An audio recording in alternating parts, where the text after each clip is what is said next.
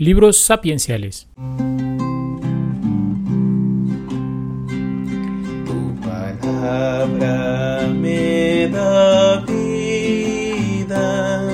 confío en ti, Señor. Tu palabra es eterna,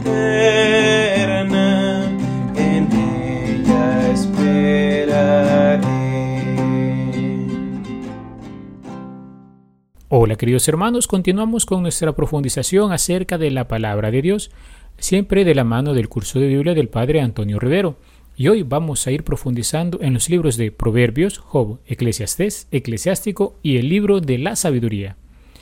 Como en todos los pueblos, también Israel, junto a los grandes temas de la historia de la salvación, el culto, la alianza y la ley, desarrolla esa riqueza de sabiduría popular, de buena conducta, de costumbres, de reglas, del buen vivir, que hacían parte de la literatura del pueblo. Así como los demás pueblos vecinos, también Israel va haciéndose de un bagaje sapiencial, cultural, que le permite desarrollar su vida ordinaria. Y esta es transmitida de padres a hijos en la familia y enriquecida por la sabiduría también de los pueblos vecinos, como Egipto, Mesopotamia y Canaán. Junto a esta sabiduría popular estaba la educación y las reglas de conducta de corte real, del arte del buen gobernar. Estas dos corrientes literarias, tanto refranes populares como normas de conducta de buen gobierno, fueron las fuentes principales para el nacimiento de lo que llamamos hoy en día los libros sapienciales de la Sagrada Escritura.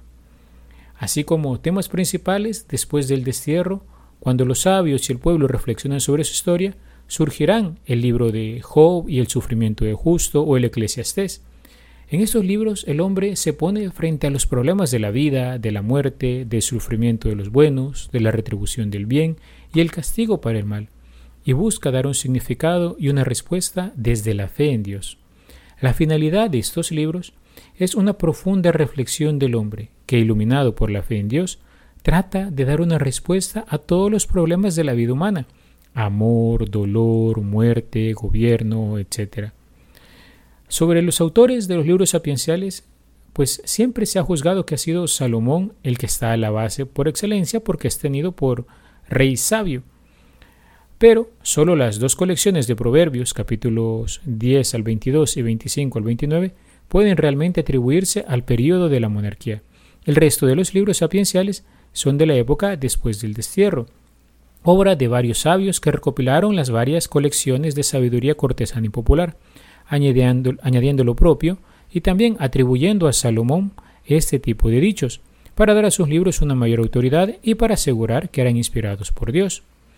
Los sabios eran personas que vivían y enseñaban normas de conductas para bien vivir y se cuestionan sobre los problemas que acechan la vida del hombre.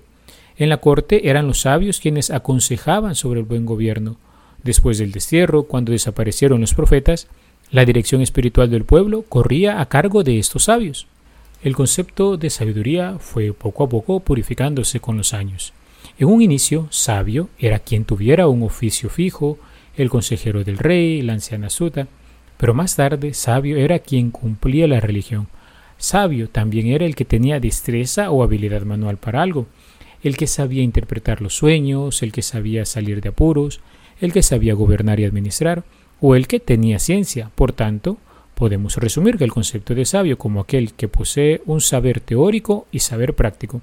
Teórico porque conoce la sabiduría y le enseña. Práctico porque la vive con rectitud moral y virtud. Otros dirán, sabio, ¿quién es? El que enseña el arte del buen vivir. Este es un género literario especial. Todos estos libros utilizan particularmente el recurso del proverbio y la poesía, porque es más fácil de memorizar. El proverbio o refrán es una fórmula sencilla compuesta frecuentemente de dos versículos con un paralelismo de ideas o de palabras. Vamos a considerar libro por libro. Primero, el libro de los proverbios. Este se atribuye al rey Salomón, pero como habíamos dicho anteriormente, fue recopilación de varios autores sabios de la corte, y podemos datar esta recopilación definitiva ya hacia el año 300 o 200 a.C algunas características literarias de este libro. Primero, es el más antiguo de la literatura sapiencial. Se presenta como una colección de dichos, máximas, enseñanzas en forma poética, para inducir al hombre a seguir el camino del bien, de la sabiduría y por tanto alejarse del mal, por lo que podemos decir que su intención es particularmente didáctica. Son sentencias de carácter humano, también profano, es decir, no religioso. A primera vista, temas extraños a los que trata la historia de la salvación. Son sentencias que responden a una aguda observación de la realidad y se expresan con brevedad. La concisión, el ritmo y la rima facilitan la memorización. Se utiliza usualmente la etopeya, es decir, la descripción del carácter, rasgos o costumbres de un tipo para poder dar a entender las ideas. Este libro se divide en siete secciones. En los capítulos del 1 al 9, que son proverbios que se atribuyen a Salomón, luego capítulos del 10 al 22, que recoge algunas sentencias sobre la vida, luego proverbios del capítulo 22 al 24, que recoge sentencias varias de los sabios, lo mismo luego una especie de unidad temática que se da entre el 24 y el 34, siempre atribuidos a los sabios. Luego del 25 al 29 se recogen unos proverbios de Salomón, capítulo 30 son unas palabras que se atribuyen a un hombre llamado Agur y el capítulo 31 a un hombre llamado Lemuel. El contenido, podríamos decir, teológico espiritual de este libro, ¿cuál es? En primer lugar, tiene como fin trazar un tratado de felicidad para los diversos ámbitos de nuestra vida. Esta felicidad pasa por la honestidad de vida y por el respeto de Dios. Los temas abordados en el libro de los Proverbios son múltiples y variados, pues abarcan prácticamente todos los ámbitos, situaciones y circunstancias de la vida humana. Algunas claves de lectura que nos pueden ayudar a entender este libro. En primer lugar, según los sabios de Israel, existe un orden fundamental oculto en el universo, una especie de norma racional. El descubrimiento de esta norma capacitaba a los sabios para asegurar su existencia actuando en armonía con el orden cósmico.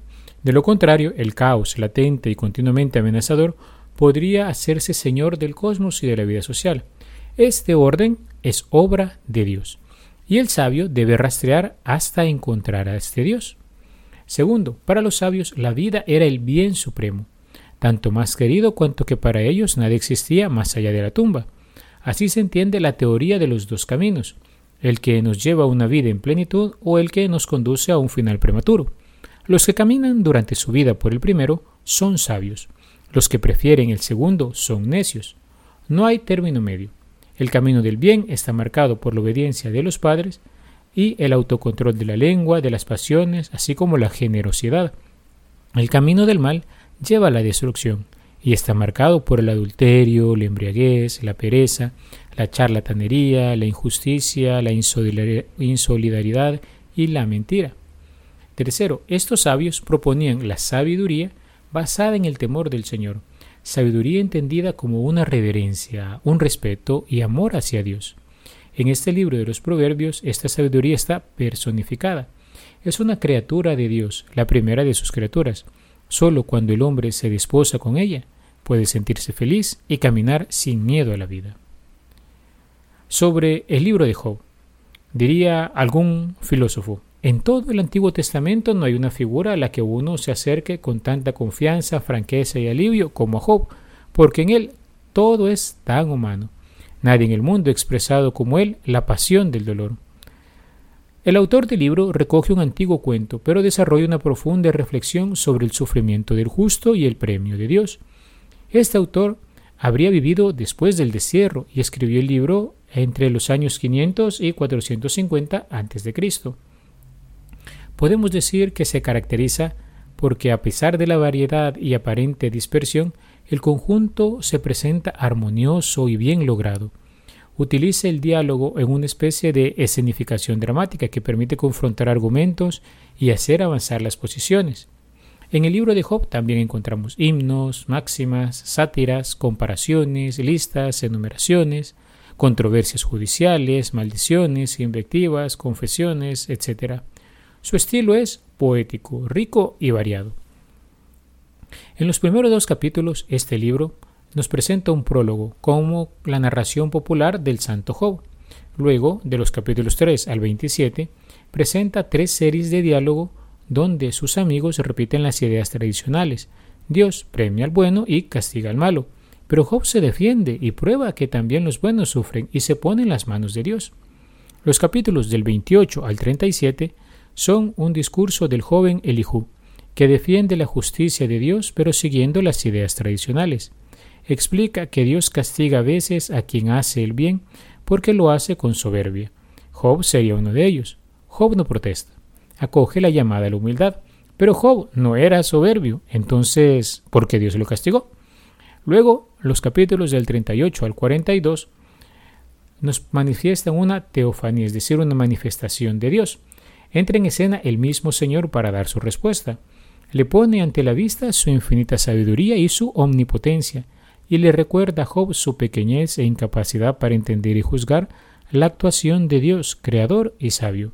El verdadero sentido del dolor del justo solo se encuentra en Dios. Y finalmente, hacia la conclusión del capítulo 42, hay un epílogo donde Yahvé bendice a Job con bienes y una vida feliz. A nivel teológico espiritual, en este libro tenemos que recordar que su fin es demostrar que el sufrimiento de los justos tiene su sentido a los ojos de Dios y que Dios sabe sacar un bien de ese sufrimiento. Dios es el autor que demuestra que las explicaciones tradicionales sobre la retribución no eran exactas. El sufrimiento no es siempre un castigo de Dios por una mala conducta. Hay muchas malas personas que andan felices y llenas de bienes. Dios puede tener sus designios misteriosos, más allá de una pura justicia distributiva. Dios es Dios y no se deja encasillar en moldes humanos. Sobre el hombre, la enseñanza fundamental es esta, que la sabiduría de Dios sobrepasa de largo la limitación del hombre, y nosotros, tan pequeños y frágiles, no tenemos derecho de juzgar la acción de Dios, aun cuando parece que el sufrimiento nos agobia y no entendemos el porqué de muchas cosas en la vida.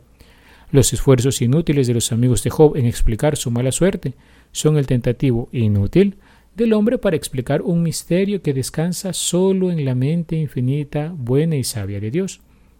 La actitud justa es la de Job, abandonarse confiado en la sabiduría de Yahvé.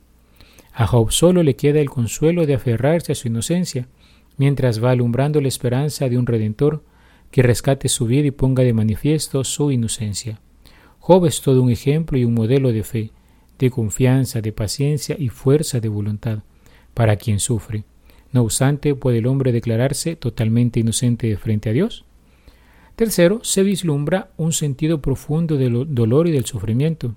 El dolor como medio de revelación divina, con valor medicinal y curativo. El tiempo que combate, al tiempo que combate el orgullo del hombre. Hasta aquí nuestra profundización sobre algunos de los libros sapienciales. Mañana continuaremos con una segunda parte. Pidámosle, mientras tanto, la gracia al Señor de saber ir profundizando e interiorizando la sabiduría del pueblo de Israel. Alabado sea Jesucristo, por siempre sea alabado. Tu palabra me da